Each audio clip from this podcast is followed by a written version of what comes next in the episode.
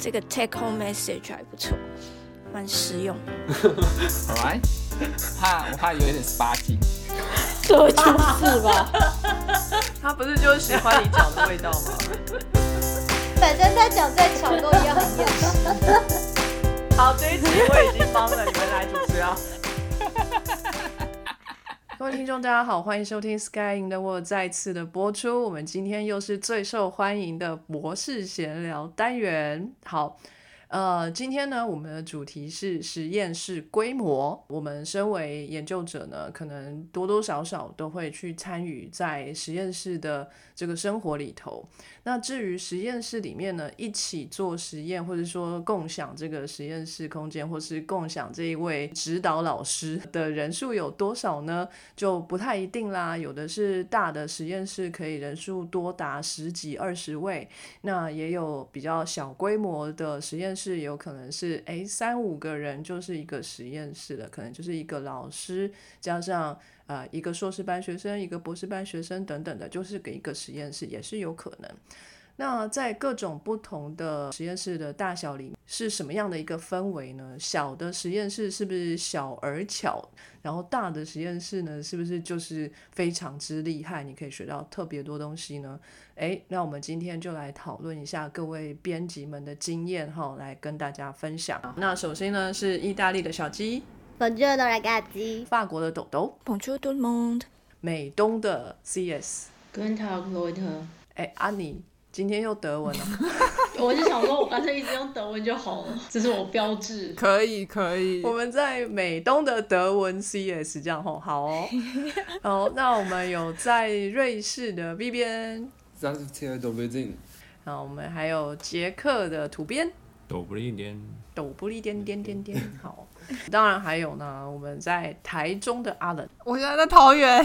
哦，桃园桃园哦，前几个礼拜不是才去你家吗？对哦，哎，整个忘记，整个忘记，只有我们家的 Olen 记得，阿冷就是非常的好心，那一天就是我要带着我的家人出游，这个冷边就是非常非常之热心，来到基隆帮我看狗狗啊，这是至高无上的享受，Olen 真是太命好了。结果连我住哪里都不知道，真的。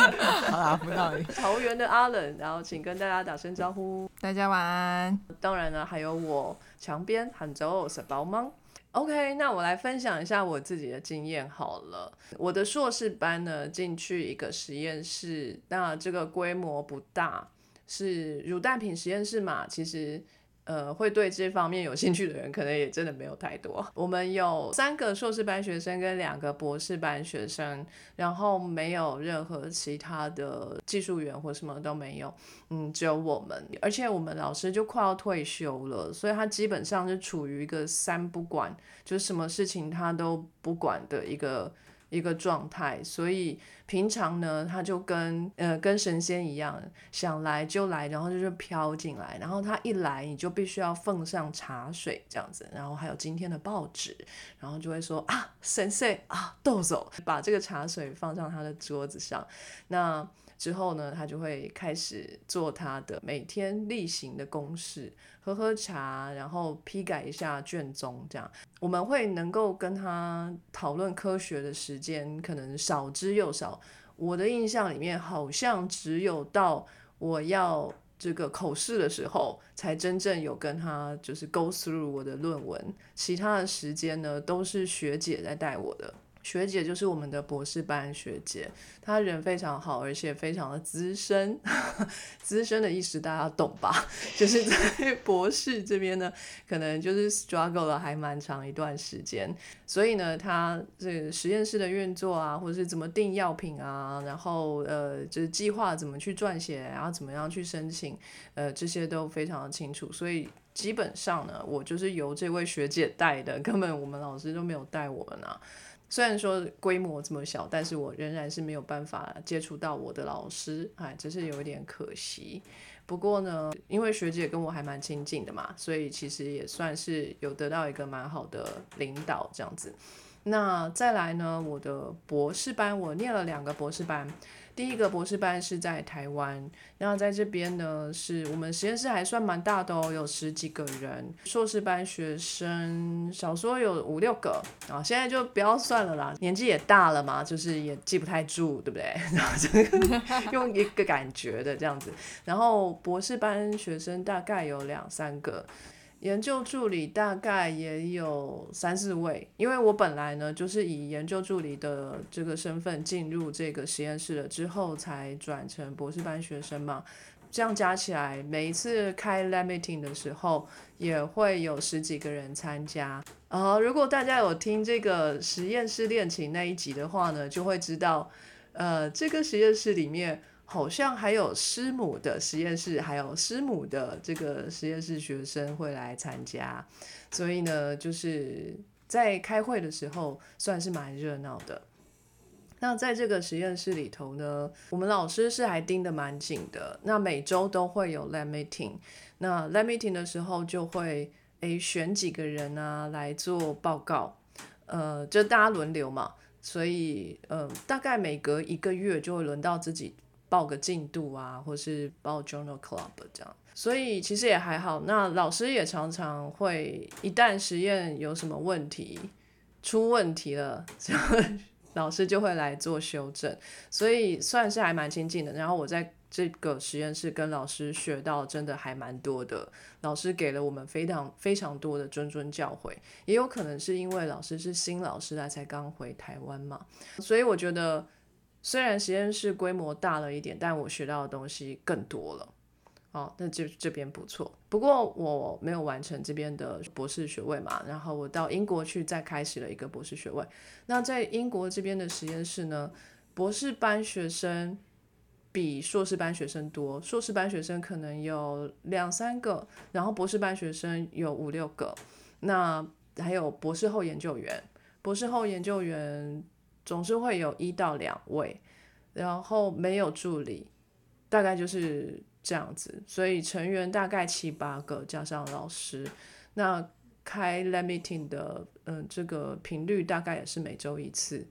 呃，我觉得这边我们老师人算非常的认真，在教学上面，他总是在他的办公室里面，所以只要你有问题就去敲他的办公室，没有问题他都会在，然后他随时都可以回答你，因为他本身就是一个注意力无法集中的人，我们都叫他猴子哈，他就是这边坐一坐，那边坐一坐，所以他随时都可以被打扰，没有问题，因为他非常渴望被打断这样。所以他就是不需要教课嘛，所以他可以一直都在。他只要教一堂课，所以一个学期大概就是每周会有三四个小时不在，其他时间大概都会在。除非他要去其他地方开会或者怎么样的，大部分呃他都在办公室里面。不管不管是他有出一本书嘛，在我就学的期间当中，或者是他在写计划或者在改 paper 这样子，他总是手上必须要 jiggle 很多事情，他要他要有很多事情轮流着做，不然的话他就没有那个耐性可以坐在椅子上这样子。在这边我也学到蛮多的，因为就是我实验遇到瓶颈的时候，再去问他问题的时候，都会发现，哎。原来世界是这么的宽广，我还有很多方法可以试。就是我觉得在这边也是的确开启了我在科学上面的很大的一个突破跟兴趣。这样，那再来下一个在博士后这边的实验室是规模比较小的实验室，也是刚成立。这个老师呢才刚刚从美国回来，回到英国，然后开启了自己的实验室。呃，第一个博士学生才刚毕业，所以这个实验室的规模大概是没有硕士班学生，但是有两到三位博士学生跟一个博士后研究员，所以其实实验室成员只有四五位，有时候会有 summer student，就大学部的学生会进来。那这边呢，呃，开会的频率也是一样，大概每周会有一次开会。但是我觉得在这个实验室，因为规模非常的小，所以我们的关系非常的亲近，所以我几乎随时也都可以找得到我的老板。然后我老板呢是一个非常喜欢做实验的老板，就是一个妈妈，然后他会常常来关心你的生活，然后也会跟你一起做实验。哦，是非常难得的，在我的这个研究生我觉得在涯里面，欧洲还蛮常见的。哦，真的哈，对啊，我觉得这样子才比较是正常吧。就是你对研究有热情的人，可能还是对实验可能会有，就像 V 边常说的是这个一个情怀，对不对？就是做实 做实验的时候，是一个觉得很上手，然后是很舒心、很享受的事情。所以他其实也蛮喜欢做实验，然后也很喜欢指导大家，就是一些特别的技巧。尤其在发育生物学这边，我们要去做很细小的这些技术啊，就是有时候有很多诀窍，不是能够写在实验方法里面的，可能就是你真的是要一个手劲啊，或者那个角度怎么样的，这些都是要这个手把手的教哈，经验传承。所以在这边我也学到非常的多，虽然是小规模的实验室，但是我也的确学到不少。那再来呢，我就到美国去啦。那在美国这实验室又更小了，我们只有两个博士班学生，一个博士后研究员。哎，我想问一下，就嗯是当你在说这规模很小，但就是例如说你在写你的呃写履历，那就是嗯你的单位，你就是会写那个实验室的名称吗？还是是在更大的单位？就是嗯，更大的单位的写那个系所，不会是那个实验室的名称。诶，可是，在台湾的那个博士班实验室没有名字诶。台湾好像比较多都是某某老师的实验室那哦，种。对对对，就老师某老师实验室，而且也都会找不到网页，我觉得这是一件很可惜的事情。可能在系所方面那边还是有名称的吧。他们说这是哪个领域的，然后就是他们实验室的名称，但就是、哦，对，但是很神，就是那种尤其特别在医学院里面或是医院里面有很多实验室，其实他们几乎都找不到，但他们都存在，隐藏版，非常之神秘。可是我觉得台湾的实验室啊，大部分是就算有名称，那个名称也不比较不是正式的，不是那种你写 paper 的时候会把它挂上去的那种名称。对啊，我只是在想说，到底大家所谓一个 lab 是一个什么样的概念？因为我在欧洲，我就会觉得这个定义好像跟以前我在台湾认为就是学到的不太一样。差很多。我一开始到德国也很 confuse 名称这件事情。对啊，呀嗯对，这样说起来好像是哈。我在英国的博士班是这个儿童脑瘤实验室，听起来好专业哦！天哪，因为是比较早期的，跟干细胞比较有关系，所以是这样比较特别的一个名称。可是那写 paper 的时候就会写这个吗？呃，不是 paper，是写 grant 的时候可能会，但是 paper 的时候好像没有。我我们领域的实验室也有可能是只有我们学校或以前我们待的几个学校，就是都喜欢取有谐音呢，就是实验室的名称都会哦最后有一个谐音。对，这好讨人厌哦。谐音什么意思？比如说，就是我第一个待的实验室是那个什么 participation and environment 什么什么实验室，然后它的谐音就是 people，就是变成 P E P L，然后我们就会说 people lab。然后我后来待的那个实验室，它的组合的谐音是 hop，就是跳起来那个 hop。所以虽然我现在也是只有自自己一个人，但是我的实验室的名称我就是把它取名叫 Heal，就是 H E A L。哦，好 gay 掰。对啊，很想打你耶！我的天哪！真的跟你讲，就我现在还记不太起来。你叫 chill 吧，C H I L L。哎、好像也可以哎，哎、那我来就是反推一下，嗯，现在台湾要开始流行取名了。Start from Ireland，Start from Chill Lab。然后美国这个实验室规模非常小嘛，哦，呃，两个博士班学生，一个博士后研究员，还有一个技术员，然后一个老板，全体就是五个人，然后可能还有加上我的狗啦，就是六个这样。请问他的角色是？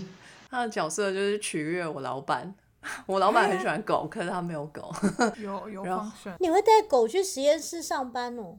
呃，是不会，但是我会带狗去老板家吃饭。哦呃，老板是一个非常大方的台湾女生，所以她也会做非常好吃的台湾料理。那逢年过节啊，比如说感恩节啊、圣诞节啊等等的，然后她都会在家里煮很多菜，然后让我们实验室的成员去他家吃。那这也是要实验室规模小一点才能办得到这件事情，不然的话，这个不知道家要多大才可以包得下这么多人哈。我们大概就是五六个人，小小温馨的一个餐会，所以其实也不错。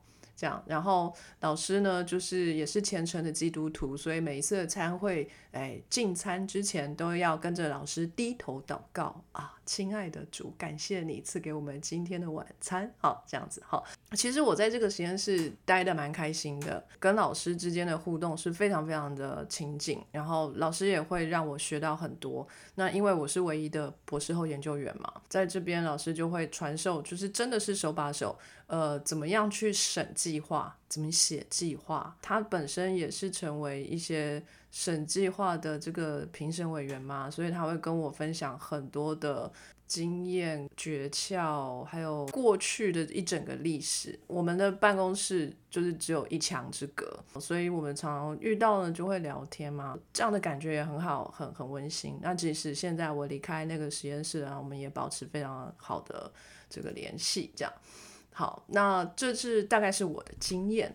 好，那我这边呢还有必须要。代表一位听众哈，分享一下他的经验啦，哦，哎，不然我们就把这个听众的这个经验放在最后压轴好了，哈。有八卦是不是？是很劲爆吗？为什么要放最后？好像是鬼故事哎，是是真的鬼，还是那种 你知道行政上的鬼？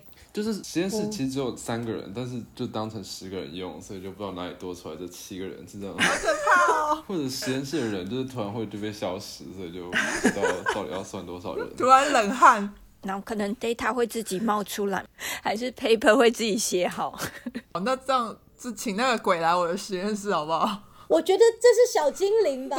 什么鞋匠的小精灵，我也要这种鬼。啊 好，那那这个精彩的听众的故事，我们就留在最后。那我们请 V 边来分享一下他的经验。其其实我也没有待过很多实验室，就是呃大学部嘛，博士班和现在博士后研究员的实验室。我也经历过一些比较蛮蛮特别的实验室规模，有很大的，也有非常小的。我在大学的时候有换过几个实验室，但是我在最后一个就是在心理系的这个实验室，老师刚回来台湾，所以还没有任何准备嘛。在那个那个情况下，我就是类似像是打听到，就是有一个我蛮蛮想学习的专长的老师会回来，所以我就主动联络他，所以我就成为他第一个学生。所以我们那时候实验室的成员应该就算两个人吧，就是我和老板这样子。当然就是后续很快老师就慢慢就是有加入一些就是硕博士生，可那也是。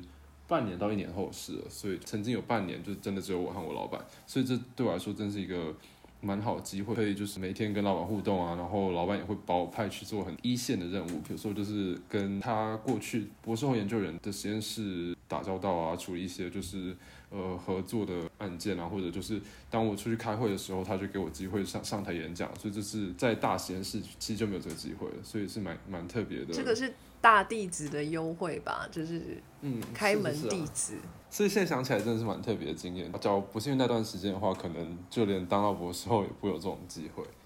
所以现在这个想要去找阿冷学习的有这种机会，是啊，可以帮忙广告一下。对，当开门弟子比当闭门弟子好。真的，我现在完全没有学生，然后但是有有一个老师借他的助理给我，然后我也是有一点，就是不知道该怎么面对这个学生。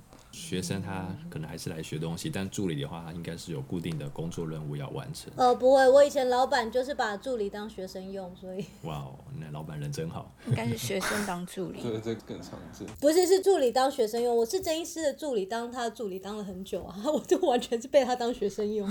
所以学生的工作是比较困难的，还是助理的工作比较困难？因为学生会有就是发表的要求吧。而且他可以要说他要去上课或什么，他可以偷溜。助理就没有任何偷溜的理由，老板叫你做什么你就做什么，可以二十四小时盯梢。了解。学生可能就是有要给他自己的 project，一般助理应该不会有自己的 project，但这也是看情况。哦，我有自己的 project，我有好几个。你真的是被当学生用，好辛苦的助理。对。闭门弟子更可怕，我跟你讲，不要当闭门的。对，不要当闭门，就是有可能老板就突然就消失或者就没有心了，所以真的。闭门是绝对不推荐的，开门的话，我觉得对，而且你有很多杂事要帮他完成。没有，现在阿冷就是条件最好的老板啊。他现在身体健康又年轻，然后感情生活也稳定，对不对？就是他说的最好的老板，而且又是开门弟子。他刚开始更需要冲刺。大家快去找阿冷，谢谢大家，就是这么看得起我，觉得我身体健康。情绪稳定，但我没有钱。目前不过大学生也不用给他钱啊，就是我我当初进去当看的例子的时候，我也没拿钱，也是过一个学期之后才拿到一些助理的钱的。我跟你讲，年轻人才有这种本钱，就是不打钱，所以就是用年轻人的时候可以稍微放心一点点。对，先找大学生，不要找就是硕士生，大学生比较单纯。对对对大学生开始。好，那我现在就来物色。那个，而且他们只要拿一点钱，就会把那个钱当做是他们的首要目标。好，我现在乱讲。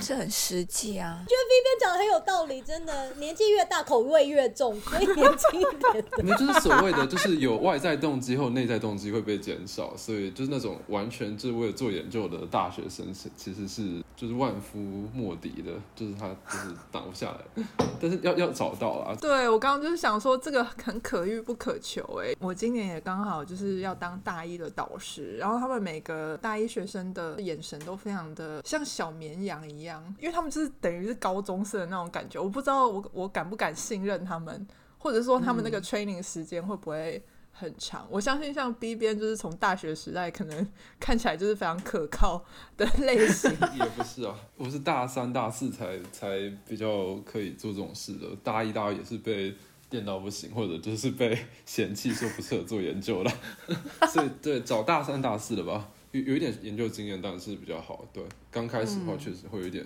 没有概念，可能就抢别的实验室的大学生吧。等一下，好歪哦。就直接在 Sky 里面征才嘛，有志之。对啊，然后要通过 Sky 各编辑的面试，这样。阿冷要不要说一下你是在哪个系？哦，我在职能治疗系，哦对，所以我们大三、大四基本上是很难招到学生，因为我们大三是那种课超满的，就从早早上八点，然后可能会上到下午六点，就是超满，然后大四就实习了，所以大四就没有人，要不然就是硕班的学生。阿冷现在从事的这个研究领域可是非常之热门，是台湾的未来。你知道为什么吗？因为高龄化所以哦对，阿冷是研究老人健康相关的部分。来到阿冷的实验室，未来不用怕没有饭吃啊，在台湾绝对可以混得很好。在未来的老人的医学都要走 digital health 的路线，你看多猛啊！远端远距医疗的，然后还配上五 G 居家照顾，是不是各方面的尖端？你这个一定会红，你一定会红。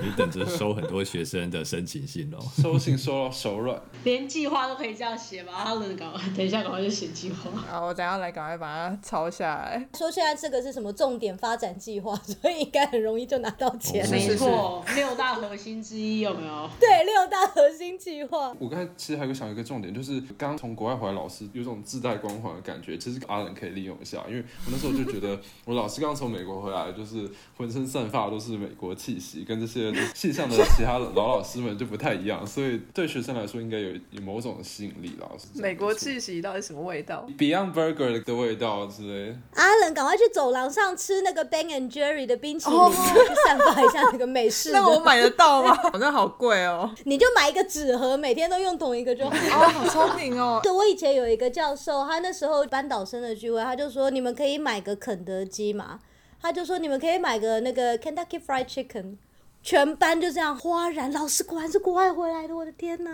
他不讲肯德基，他讲 Kentucky Fried Chicken，什么鬼？我觉得这好像有一点。这边都不讲 KFC 吗？连我在国外也没听到大家这样讲过。我不知道为什么他会这样讲整句出来。我现在每一句 sentence 我都要用 English word。什么晶晶体？你跟他当歌学啦？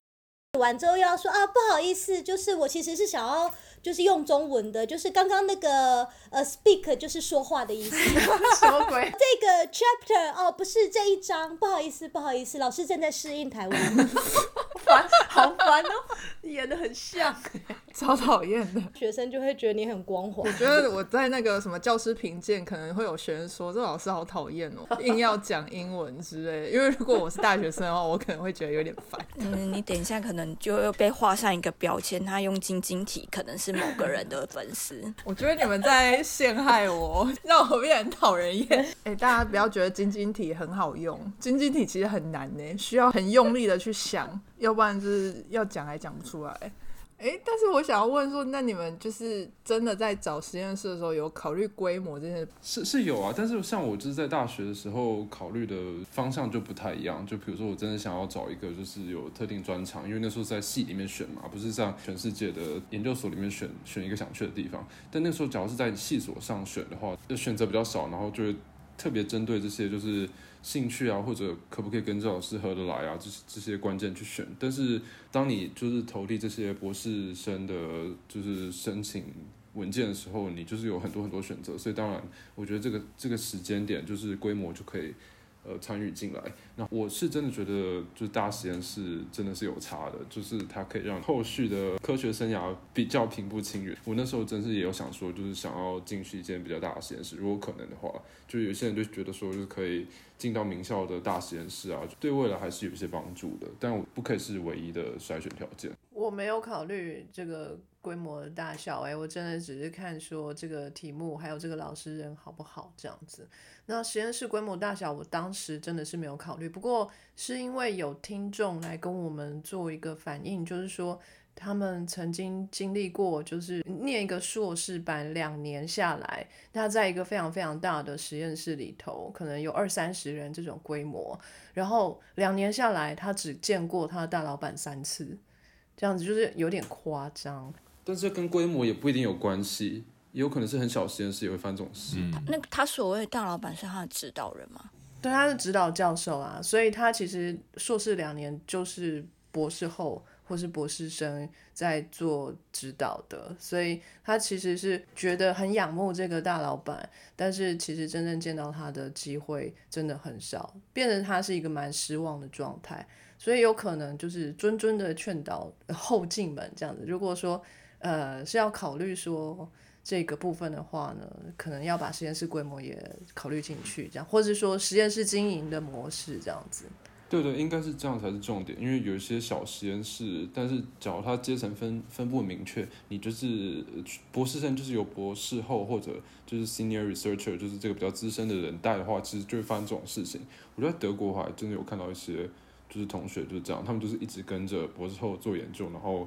跟大老板其实没有什么交集的机会。嗯，我是常听说在美国名校，然后那个超级光环的老板，就是常常会有这种状况，因为他根本就不在，大家都忙着找他去演讲、去开会、去什么。哦，对。我听过最夸张的，我的朋友他在法国念那个硕班，他说挂在他硕士论文上那个指导教授名字，那个人是个博士生。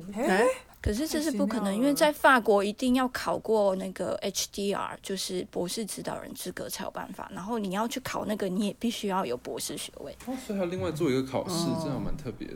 可是我觉得有时候那个要看系所，像德国的话，这是有可能的。而且因为他是念商的，我不知道。哦，那可能商业领域又不太一样。我在回想我在德国的经验，因为那时候我们是博士生，我们的确可以指导硕士生。但是论文它上面它会写两个 b a t o r i e r 或是 b a t o r i e r 就是指导老师，那一般都还是有教授头衔的老师才会有放名字在上面。就是我在找口尾的时候，本来想要找我现在老板当主席，他就跟我说他不行，那原因就是因为他还少了一个什么抬头，他只能当就是口尾里面之一，就是不是那个主要角色的的人。OK，所以其实每个国家，甚至说每一个研究单位，可能都有一些制度上的不同啦。总之呢，各位如果是要找实验室来去就是参与的话，这是我们人生非常重要的一部分，关系到我们之后的职业发展，所以最好就是还是弄清楚一下，然后再来考虑这样子。好，那请 B 边继续。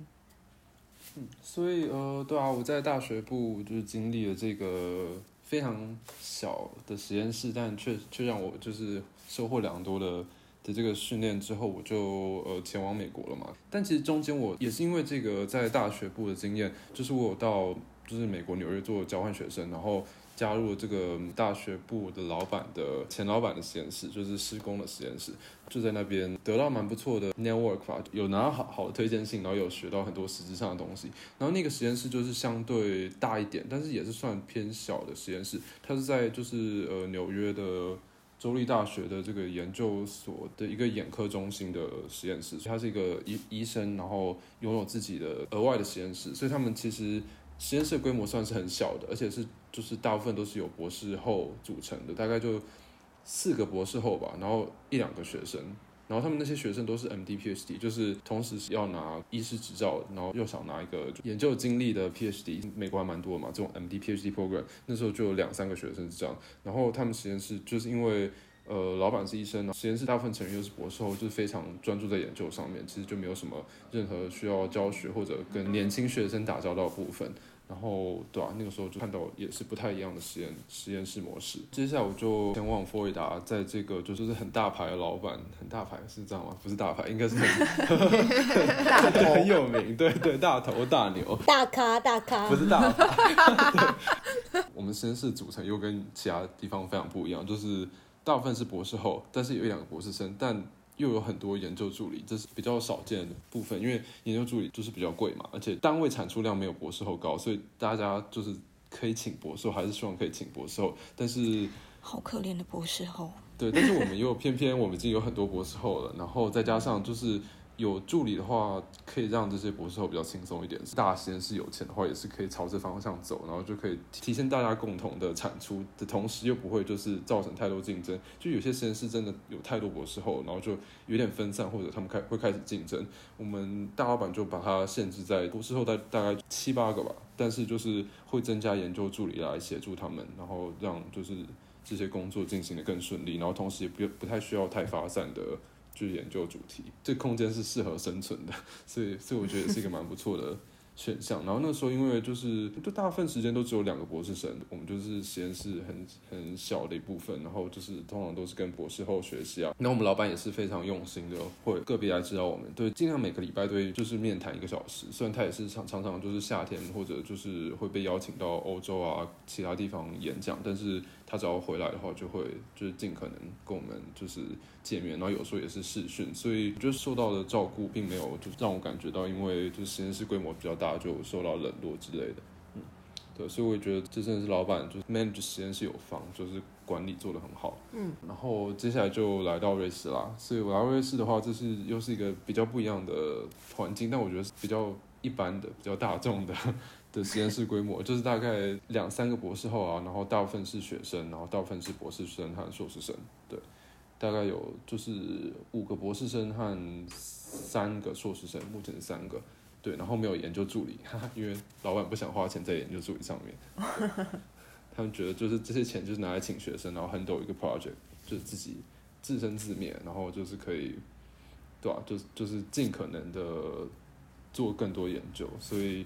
所以目前状况就是这样，但是我选这个实验室的时候，当初也有想到，就想要就是换一下，就是换一下过去这种养尊处优的环境，然后在建立自己的实验室之前，也看一下一般人的生活是怎么样过的，对，然后学习到就是各种层面需要应付的东西，对吧？就是在这边确实有学到这一点，就是包括怎么样努力省钱，因为过去从来不用考虑这个，就是。是来到公立大学的学校的时候才需要考量，就是嗯，钱要花在刀口上面，不能像以前一样，就是想要买什么，只要在两千美金以下都不用报备，就是买就对了。哇，由奢入俭难。对对对，当然 我觉得还是正常，而且这是一个必备技能，尤其是就是大家如果想要未来建立自己的实验室的话，应该是不太有可能，就是一开始就钱就是天上雪花般飞下来，所以就 对，一定要有办法，就是用第一笔 start up 这种。起始经费来让自己存活，所以这是一个必要技能。Cool，，好，谢谢 V B N。那接下来我们请小鸡来跟我们分享一下跟美国跟意大利的各种不同 size 的 lab。我可以先抱怨一下那个钱的问题。好啊，我刚刚掉两千块，一下不用报账，我觉得真的太羡慕了。因为我们之前的老板的秘书不知道他好像有存一些公费还是什么，不知道用什么存的，所以真的很小很小金额，很小，就是十块二十块那种东西，他通常就是说算了啦，因为。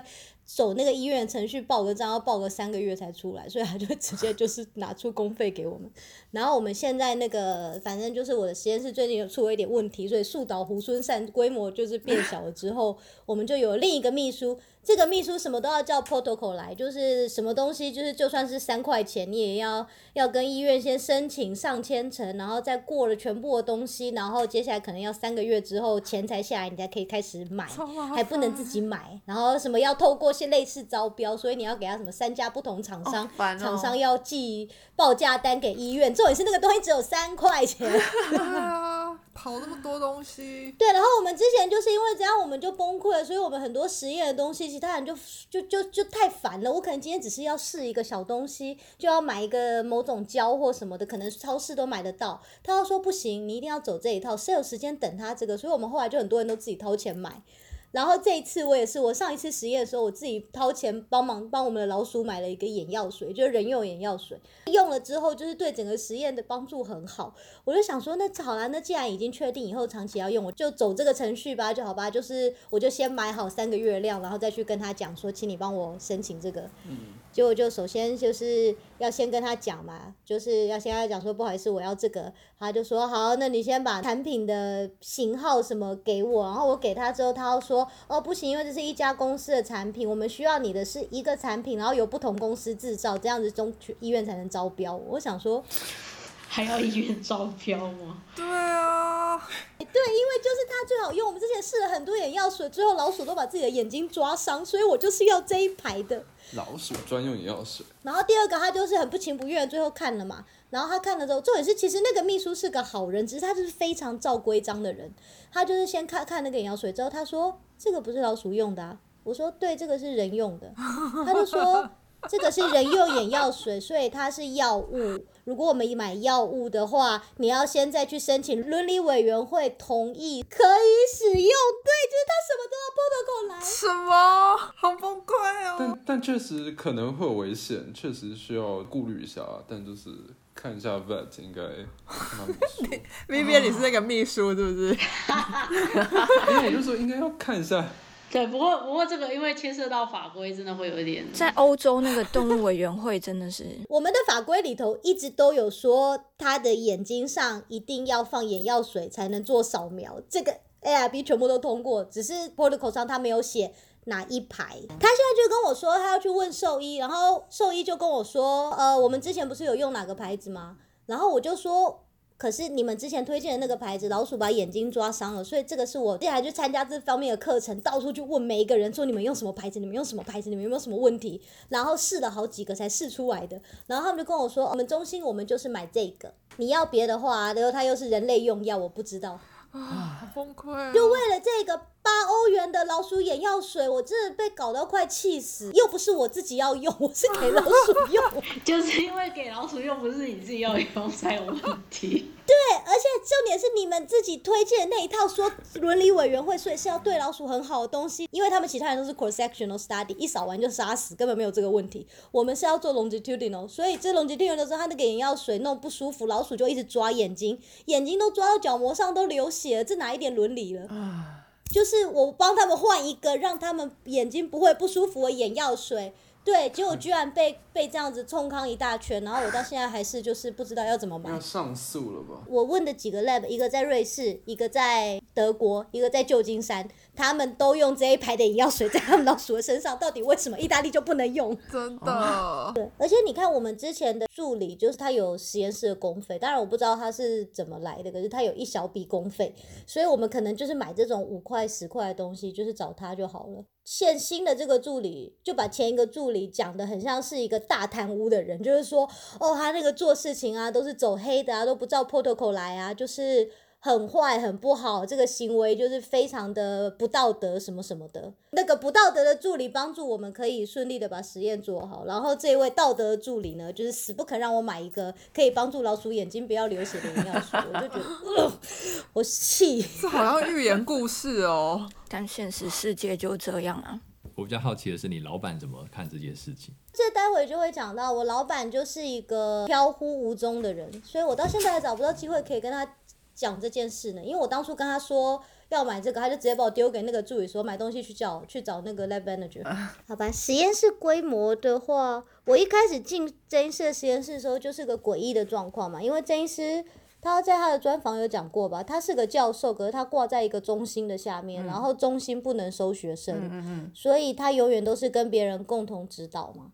所以他的学生都离他很远，然后一个礼拜才来一次，然后同时他在台大医院，他指导一些医院医生要拿博士那种，可是就是大家都四散，所以他一直都把助理当学生用，就是他在我之前他收了两个研究助理，后来两个一起走了，然后换我进来，就是我一个研究助理，然后他中间那时候还收了一个博士后，可是可能是因为博士后就可以比较独立去做事情吧，所以这医师就是永远把我带在他身边，走到哪带到哪，就是各式各样的会，然后甚至是他们会后那种医生的聚餐，他都带着我一起去，所以就是也算是很感谢他，让我就是不知道为什么莫名其妙的认识了一大堆大头，然后还会跟他们一起吃饭。贴身小秘书啊，会不会是小鸡你比较 social，所以不知道我我听那个曾医师专访的印象是感觉他比较沉默寡言，所以说不定带你去你就比较能够跟大家 social，他就可以。刚好有个 buffer，对不是，我觉得是因为曾医师太 anti social，所以他没有 cute 到那种 social cue，就是呃那个助理啊跟我们教授是不玩同一团的，你知道吗？就是因为其他的教授们，比如说就算他们带着助理去开会啊，很多时候你就觉得好像是书童跟那个一样，就是可能助理是站在后面，然后在那边忙着倒水啊，然后。毕恭毕敬啊，然后曾医生还帮我拉椅子，说：“来，小鸡坐这里。” 然后就是后来大家去吃饭的时候，所有人的助理当然都直接走了，就是老板们就是你知道西装笔挺的说：“哦，我们现在就是去吃那个什么，已经定位有包厢什么。”然后曾医生就会说：“小鸡走。”然后就只有我一个。我觉得，我觉得是他没有 get 到 social Q，就是说我是个助理，我不应该跟你们同进退。他同才也很困扰，就说：“嗯，这样我们不能讲那个助理们的八卦。有可能，我很想问，有挡酒的功能吗？哦，哎 不知道算不上挡酒，可是基本上就是他们给我酒的时候，我都很开心的就喝。有有这个功能，好好酒的功能吧。而且我还记得我那时候有一次是跟一群心脏科医生出去吃饭，然后心脏科医师的笑话就很冷，就是我们大家最后大鱼大肉什么吃完之后嘛，他们就说啊，现在应该来上一盘阿司匹林，一人一颗吧。什么鬼了？为什么我听不懂？预防心肌梗塞。哎、你 get 到了、欸，你应该去跟他们开会，反正就全场狂笑，然后我就装着一起的，哈哈哈哈哈，想说这是什么？可是反正这医师那时候，我记得他在全盛时期，他有三个助理，就是可是他把我们三个助理都很像学生一样的用法，所以我们就是上班时间其实算蛮自由。他要我们每个人都提 proposal。如果他喜欢的话，他就会去帮我们找资源，就是比如说要做什么病人啊，或我对什么疾病有兴趣啊，就是他完全把所有的助理当学生在用。然后我们就是一群超级贵的学生，因为我们要拿助理的薪水。然后我们的学长们就是又是把自己当成是一个学生，就是我的目标是要去申请国外的学校，所以可能就是拿拿实验室的钱出去开研讨会之后，还会再请一个月假，就在国外到处去不同的实验室拜访，这一时都准哦。哇，好好哦。很幸运的。很支持大家的各种探索的活动。对，后来因为我们那个中心最后改成了一个所，然后他就开始可以收学生了，然后学生多了之后。他终于理解到，就是学生们的机车，所以他就变得比较没有让我们这么放肆。对，之后我我好像每次都会落到进到一个中心的命运，我好像都不是在 lab。我后来去美国是在一个中心嘛，每个中心下的教授就自己称自己的 lab 为一个某 lab，就是像我老板的那个那个 last name 是 K 开头，他就叫自己 K lab 之类的。可是他的 K lab 就只有他跟一个助理。就蛮小的，对，可是因为我们是在整个中心的下面，然后我们的 lab meeting 什么都是中心的 lab meeting，就是中心大家一起报告，中心大家一起做事情什么。他有时候有一些小事，他也就会去叫中心下面其他老师的学生来做。可是就是等于是呃，他直属的 project 就只有他手下这个助理，就是我来做。然后我们总共有六个 project，所以那时候真的很刺激。哇塞，你一个人做六个哦，对，可是就是因为好在都是影像类的，可能就是一直换不同的疾病而已，所以就是有点换汤不换药。听起来是很累。好猛哦。对，然后后来因为我跟这个老板后来吵架之后，我有半年就换到了是另外一个老板，然后这个老板他其实是个医生，可是他是也是那种 MD PhD，所以他有一个类似 faculty 的 position，所以他也可以收学生。就是如果他有拿到钱的时候，他就可以收学生；如果他没有拿到钱的时候，你也可以去找他，只是就会变成是 volunteer 的那种状态。就觉得呃，如果你跟到一个好老板，然后人又很少的时候，真的可以学到很多的东西。因为他大概太闲了，他一个礼拜跟我 meeting 两 次，两次好多哦。每一次都要拿出相当的进度，就是因为他他也是个很聪明，他标准很高的人，所以就是因为那时候主要都是要写程式，然后我其实程式写很烂，然后大家都知道写程式常常一被卡住，可能是一个很蠢很蠢的东西，你少了一个括号或什么，或多打一个空格，可是你可能就被卡了两三天，你都就是就是没有办法完成这件很小很小的一个 task。然后因为我就想说，我们一个礼拜要眯两次，比如礼拜一眯完，礼拜三又要眯了嘛。所以我礼拜一的时候就是做不出来，然后我就在那边一直挣扎做不出来，我就想说算了啦，反正礼拜三就要在 meeting 了，那就放着吧，反正就做不出来。结果我礼拜三去找他的时候，他就生气了，他就跟我说：“你如果礼拜一做不出来，礼拜二就应该找我，干嘛拖到礼拜三呢？”我心里就想说，不是才一天吗？真的，他就跟我说：“你这样要求很效率哦。对他跟我说你很不积极主动，这个我就傻眼。这就是变成是太闲的老板，可是你跟着他就会学很多，因为因为他就是这么闲，他只盯你一个人，好可怕那种压力。随时你想见他就可以见他，然后你要是应该见他不见他，他还会生气，听起来很像控制欲很强的另外一半。有有有一点像。可是我会觉得就是呃，如果你真的想要学东西的话，那真的是你就是成长的好机会。我在那时候被他那样训练之前，我其实程式还是写的。哩哩啦啦的，就就是很像那种英文跟人家讲话都是用单字拼成一句话，而没有办法顺利的讲成一句话。我真的是被他虐待那半年之后，我整个技术之大增。哇塞，沉浸式的教学，是，对，就是随时随地都觉得他的头在我背后，想说赶快写，写，不要再写不出来。背后灵。然后因为在美国的时候，大概就是经过这两个都是很很操很累，结果我到了意大利之后呢，进到了一个非常神奇诡异的环境，就是我我这个环境的老板，就是他大概也说他对研究有热情，可是其实我觉得他对于那个金钱比较有热情，还有权力比较有热情。我觉得 研究好像只是他拿到权力或金钱的手段。所以就是这个 lab 最精彩的事情，第一个就是我们没有 lab meeting。哦，难怪你找不到他。完全没有 meeting。对，所以很难找到他，就是我们根本没有一个大家一起坐下来的时间。然后他神出鬼没，因为他也很怕被人家找到，我不知道他在怕什么。他是有欠债了。赌神。然后如果今天真的要说实验室的话，可能实验室的规模可能不大，因为就是比如说我做的这间办公室里头，我们一起做动物实验的，我们通常是四到五个人。大概一半是博后，一半是学生，这种这种样子。它还有另外一区是做临床的，就是所以那边是那边都是医生，然后 MD 要念 PhD 这样，所以我们大概也会再有四五个医生。然后我们不是叫 lab，我们叫单 unit，就是一个单位，就是我们是这个 institute 下面的一个。我每次都忘记我们的单位名称，我们好像叫 Chicken。experimental neurophysiology unit，、就是这里有一个 unit 有四个人，可是他同时他又是另外一个中心的 leader，然后那个中心就跟阿冷一样爱用谐音梗，那个中心叫 magics，就是魔法中心。哦哦，好棒哦！我觉得超蠢的、欸，就跟人家说什么我们这里就是 magic center，我就觉得丢脸。哈利波特分部啊，这个很棒哎，超棒哎，赞不绝口。然后可是因为我老板是这个，然后又是那个呃 Magic Center 的 leader，然后他中间他们在医院又因为他们是医生嘛，他主要职业其实我觉得比较算是医生，医生兼教授，可是他在医院的正式职位后来又升到神经复健部的主任，所以变成呃这三个东西其实。同样，老板是他一个人，他在学校里头就有三间办公室，然后我觉得他又是个非常不 organize 的人，所以三边办公室他从来都不 meeting，可是三边的人都需要他管，所以三边的人都急着找他，然后他就是呢在这三间办公室之间呢互相躲避，逃避我们所有人对他的追杀。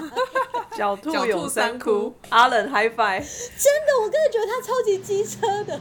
但是都都没有在其中一窟啊，这是重点。而且，因为我们后来还发觉，他其实在医院里头总共应该有五个窟，就是他有时候会躲到这个地方，有时候会躲到那个地方，就是秘书知道。然后我那时候有一天我在追杀他，就大家都知道我那时候坚坚持要他付一个东西的钱在追杀他，然后就一直追不到，就我就在三个地方一直跑，然后跟每个人说你有看到他吗？有看到他，马上 WhatsApp 传给我。后来就有一个秘书说，哦。他刚刚打电话给我，那个尾部的代码是什么四级四级，所以他其实都不在这三个地方，他应该躲在什么 F 大楼的第几区，因为那里的电话开头都是四级四级。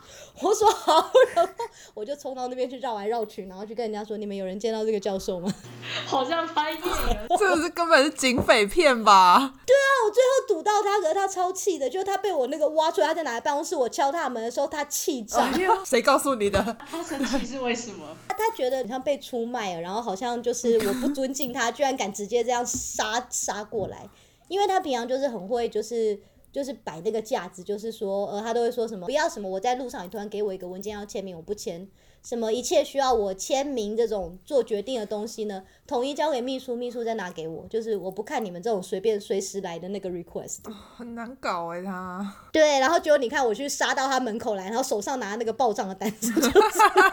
我觉得这个可以以后可以拍成一部片哎。对啊，我觉得这是短剧的那个编剧，喜剧系科学出品。哎呦。听起来不错。The Big Bang Theory 说，他说喜剧就是悲剧加上时间，我觉得真的，就我那时候在追杀他的时候，是一个很巨大的悲剧。是哦，该怎么这么好笑？我自己觉得，可能就像豆豆讲的，我觉得欧洲这边的编制一来不太一样，之后二来就是我觉得他这种身兼多职的老板，搞得大家很困扰。因为他好像就是他有不同的经费可以动用，医院的经费、系所的经费，然后又有 Magic 中心可以自己申请别的经费，所以他就会把不同的东西丢给不同的 Lab Manager。他有时候又他会自己丢错，然后 Lab Manager 又有自己不同的人格，就像有的要超级照 protocol，有的就是他就是有办法弄到一些 free 的经费。你一丢错，这个事情就会复杂很多。我反而觉得这就才是人生常态啊！就是你或许就会觉得有个蓝图，应该每个人都应该怎么样，但是事实上就不会是这样。突然有我觉得抖抖还有哲理，对，真的哲学。对，我觉得来那个意大利就是让人学会，就是呃，每一个人都有自己的个性，每一件事都有他喜欢发展的方法，你就是接受它。Let it go。真的，我觉得你在这边就没有办法像美式那种资本主义啊，或什么什么，就是这样子蹦下去，然后事情就会出来，真的没办法。是，我觉得现在的小鸡因为是博后，然后有非常多的前面的经验，所以感觉上很能够 handle。如果今天是一个新的博士生，这样根本就很痛苦啊。所以我原本的问题是想说，哎，那个大家在选择下一个实验室的时候，就是你们之前会有考虑到你们现在自己的。能力是什么程度嘛？因为我自己硕班跟博班的时候，完全不会想到这件事情，然后就是有时候会觉得捏了一把冷汗。还好就是跳到实验室，好像还不错。要不然如果规模跟自己的能力不符合的话，整个就就直接鬼故事。我我的话，我就比较会选择我到底要什么吧。就是我觉得能力这个好像无法预测，我不知道回头看我会觉得还蛮感谢，就是上天安排的一切。一切都是最好的安排。对对对对，我觉得就是回头看大概是这样，然后反而就是比较顾好自己想要什么。呃，像那个 V 边之前不是说要跳脱舒适圈啊，所以要选择比较挑战的，有可能就是正好没有那能力，所以刚好就是小鸡那经验就去学习，然后就学到被训练对学习。好正向哦！我觉得豆豆讲的很好，因为其实这世界上真的人生就是没有任何一条路是好走的。你你选了 A，你看你看别人。走好像都很轻松，可是没有任何一条路是好走的，所以我会觉得，反正就是，当然你要做决定的时候，不管你要用几个 factor 做决定都可以啦。可是就是做了就不要后悔，做了就去做啊。反正我那时候，因为像我就是属于不想太多，然后我我是蛮容易就是。乖巧的接受，就是 发生什么事好，反正就解决它吧。所以我就觉得，那去了很糙的实验室好，那就乖乖的抄了。那去了这种很 disorganized 的实验室好，反正那就学怎么在这种环境下跟人家偶漏啊，让事情可以做下去啊。对啊，就是你到不同的地方会学到不一样。会不会就这样？所以小鸡有非常多喜剧成那个元素。你是说他的人生其实是个悲剧加上世界？有可能。但他每次分享都还蛮有趣，虽然说他可能辛苦，但是笑中带泪。好，谢谢小鸡的分享。那那在我们请呃同样在欧洲的法国的豆豆来跟我们分享一下。本来听到这题目，我就一直在想说，说感觉到了欧洲来，那个所谓实验室规模，跟以前在台湾认知就完全不一样。嗯，之前好像有一个台湾教授跟我说，因为他也是有到美国、欧洲有很多合作，然后他也看过就是不同的实验室样貌，然后他就说，好像那个。概念是反过来，就是可能我们在台湾讲一个 lab，就是是一个老板的那个那个单位，但是在欧洲好像比较反过来，就是所谓的 lab 是整个层级的那个状况会比较多一点，然后很多老板就只是下面一一小个小单位，对啊，所以我在想说，嗯，那我待过的那个到底是大或者是小，其实我也想不清楚，因为就是如果是讲那个 unit，有时候报那个名号好像都还蛮大的。我待过，反正在台湾我就待过一个实验室。然后我就来到法国，中间过程有另外一个博士班一个，然后跟现在博后一个，这样总共是五个。我印象深刻是我大学时候那个老师学生非常多，就是整间实验室都坐满了，就是那个好像差不多有八个学生的位置，是有硕士生，然后有专就是大学部专题生。然后当时好像我们那个学校还没有就是博士的课程，所以几乎没有博士生。就是其实我在实验室的位置，我都要跟我师傅，就是带我带我做专题的学长，就是跟他分他的小桌子一角，好可爱。对啊，然后还留一个抽屉给我。我怎么觉得这是一个恋爱故事啊？好爱心 哦，不是哎，因为人很多啦，然后反正那个学长会留一个小抽屉给我，这样就可以放我东西。然后里头有时候打开就会有小纸条或小爱心巧克力这样吗？就可惜就没有，每天都很期待，就哎怎么？哎对哦，没有。但是我就我每次想到这件事情，回想这件事情，我也真的觉得很好笑，因为就是当时是我那个学长一直说要来法国念书，结果反而是我来了。其实是进来，我一直觉得很很幸运，就是我在法国待的那个实验室。似乎规模都还不错，或者说经费都还算不错，从来都不用自己插那个 tip 哦，好好哦。之前博士班的实验室是我们有分两种，比较重要实验就是买现成的，但是我们也有就是实验室里面自己擦自己灭菌的那一种，当然就是我们那个打扫阿姨会帮忙擦，就是她平常做完她的工作啊，就是在她的那个小小办公室里面，然后她就是擦那些 tip，然后再拿去灭菌。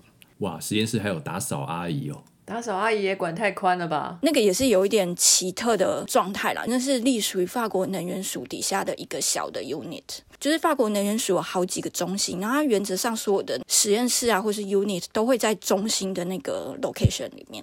但是我们当时那个 unit 是唯一一个不在中心的，是在巴黎市区里面的一个医院里面，然后所以那个医院里面就是有栋的一整层都是我们。但说起来，那个规模就是大老板一人，然后还有他的秘书，然后下面有四个老板，有他们自己各自的学生。可能在欧洲这边那个情况就是很复杂，就是有各式各样的组成。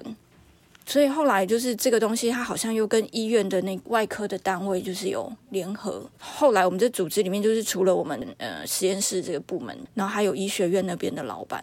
然后他们都会各自收学生，就是也是会有医科生。至少在我们这个领域，我就觉得这个这个组成还蛮多元啊。就是有比较 scientific 这部分，然后也有就是比较 medical、比较 clinical 的这个部分的。博士班经费名额有限嘛，所以他们有时候就会平均分配给底下的老板。所以就是有可能这个老板今年已经有学生了，或者他现在目前手上已经有一两个学生，那就不会再给他名额。比较不会说那个老板有超多学生，然后管不来的情况。当时遇到经费不足啦，所以我进去那时候，我几乎就是剩下唯一一个一个博士生，就是前面的已经都毕业完都走了，好像几乎只有我。然后跟另外一个巴西，他是自带经费来的，就是他们可能是拿双边学位的，所以就有时候他们有一两年会待在我们这边。大概就这样。的硕士生的部分是每年都会有，就是有一般走 scientific 路线的，然后也有医科的学生加减还是蛮热闹的。然后 lab meeting 的部分，对我就觉得我当时那老板很奇怪，就是都不太迷的，就是你随时有事找他，然后就去找他。但后来就是因为跟临床组那边有合作之后，他们就是每个礼拜固定就是 seminar。然后他们就会讨论他们 project 里面的事情。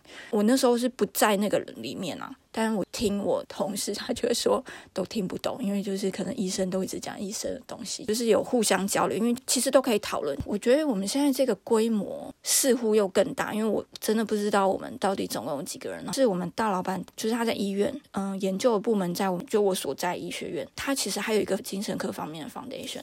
我们主要有影像、动物。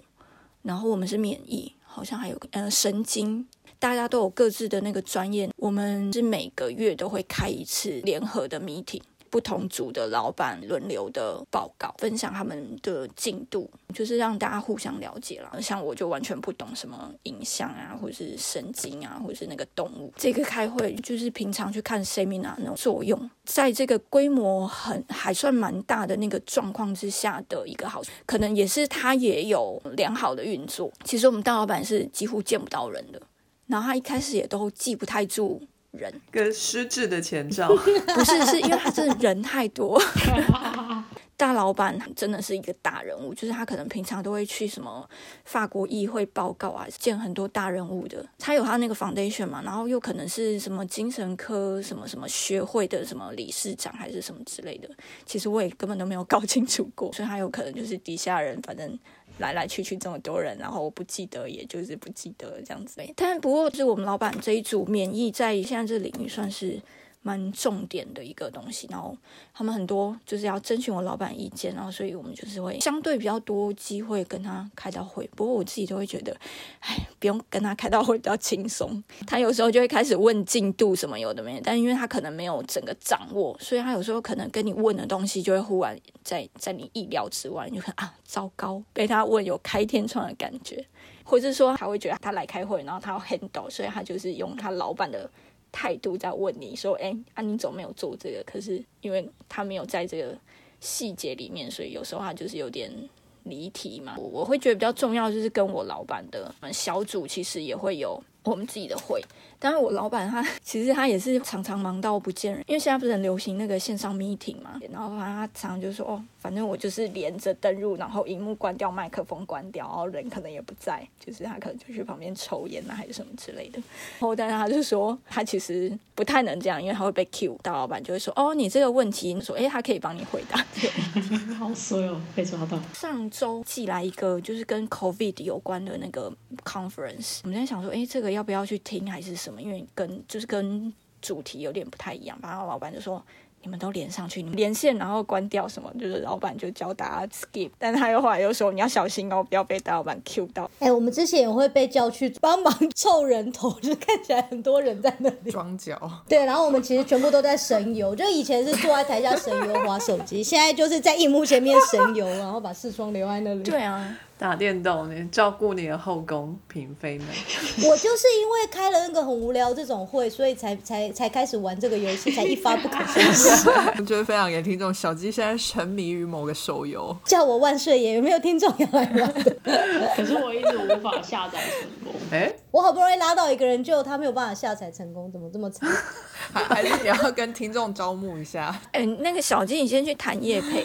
哦，对哦。不行，这这游戏蛮机车的，而且他们赚很多。哦，等下都逼掉，开放那个逼的空间给所有游戏来植入。你这样很聪明哦。对了，我老板就是常常也是都不见人。哎，他曾经有一段时间就是忙到，就是可能我们几乎半年没有看到他吧。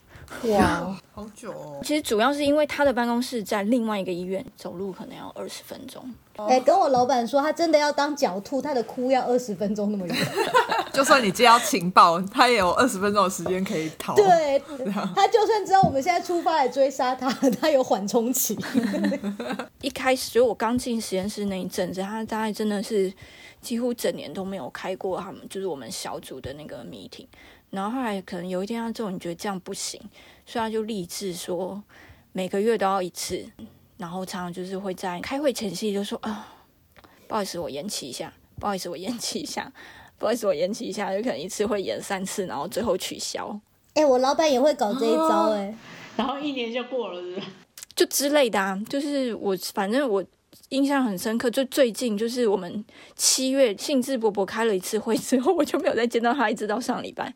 之前我老板是传了一封信，说要开这种会，然后我们其他那些很少跟他见到的人就很紧张，就想说哇死了死了，然后一直准备。就那个会，就是他说延了三次，每次都是以一个月来单位算的。结果那个会是夏天前讲的，到现在还在演呢。对，然后上次我们整个欧洲区的一个计划开年会嘛，然后也是线上会，多上百人在那个线上，然后完之后我还收到一两个那个 direct message，然后其实就是我们合作的人，然后就是来打招呼，我就觉得哎，好温馨哦。We are family 对对对，就是有那种感觉。然后还有这个大的好处，确定有经费，就每次国家级品鉴的时候，大老板就会做足准备，把就是就做得很好，就是会过。非常感谢各位听众的收听和支持，特别要感谢各位赏杯咖啡的朋友，在 First Story 上的 Costy Lover、Jean 以及匿名赞助者，Patron 上的一圈屋 Newton、Catherine、Evan Wang、Eddie Hu、一圈屋、Elliot Barrett、Adam Joe、Ernest、Nikki Hu 以及 Howard Su。Sky in the World 在各大 Podcast 平台都能收听得到，Anchor、SoundOn、Spotify、Apple Podcasts、KKBox 都能搜寻得到 Sky in the World 的节目。另外，Sky in the World 也会在脸书页面以及 Instagram 上分享科学家的八卦、科学新知，还有编辑们的日常给大家。有任何问题以及意见，都可以在各大平台上留言，让我们知道。我们将竭尽全力为您寻找答案。欢迎追踪分享 Sky in the World，让更多人知道有趣的科学哦。别忘了还有下集哦。